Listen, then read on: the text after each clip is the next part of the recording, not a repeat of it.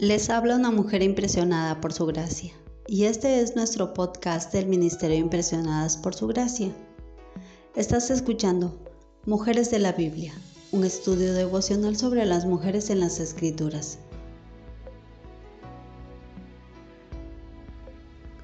Hoy hablaremos de Atalía y estudiaremos su legado en las Escrituras.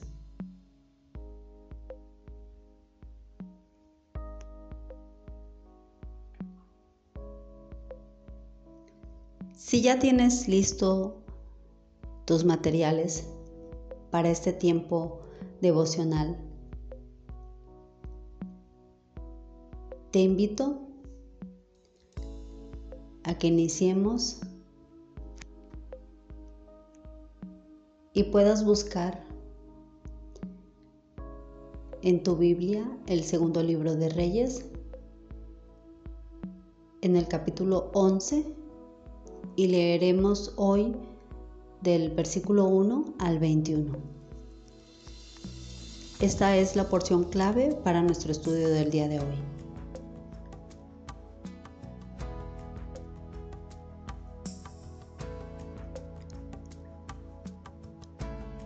Respondamos en nuestro diario devocional los siguientes cuestionamientos.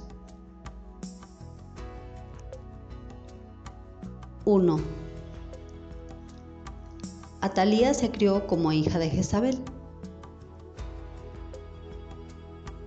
¿De qué modo le habría afectado ese estilo de crianza para llegar a convertirla en la persona que fue?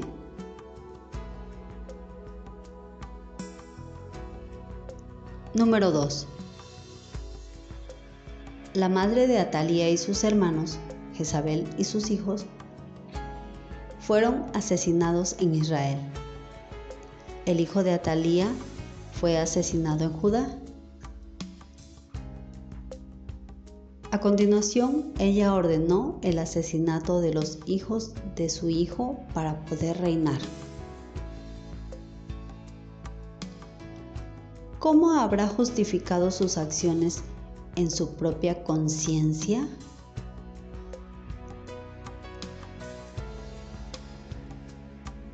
Número 3.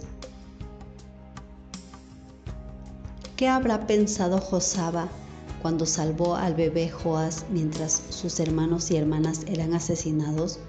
De lo cual podemos leer en el versículo 2.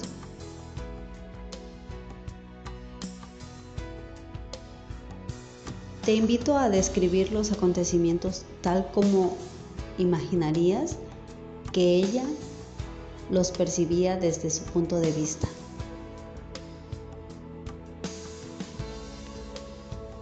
Número 4.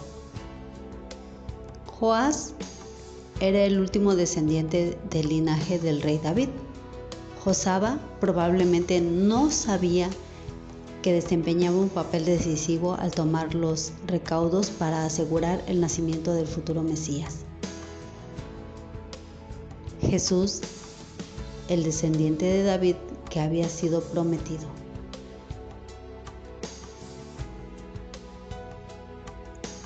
¿Qué le dice esto con respecto a la forma en que Dios obra en el mundo?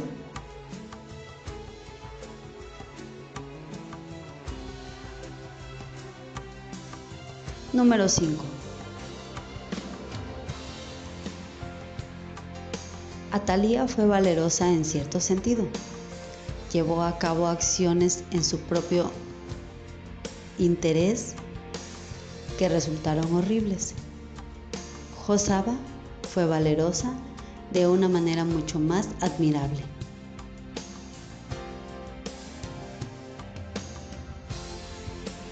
¿En qué momento su vida le ha exigido valor?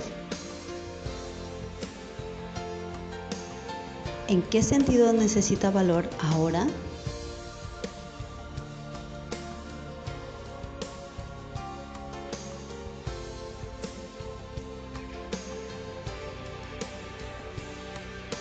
Nuestra oración es que el Dios de nuestro Señor Jesucristo, el Padre Glorioso, te dé el espíritu de sabiduría y de revelación para que lo conozcas mejor y que asimismo sean iluminados los ojos de tu corazón para que sepas a qué esperanza Él te ha llamado.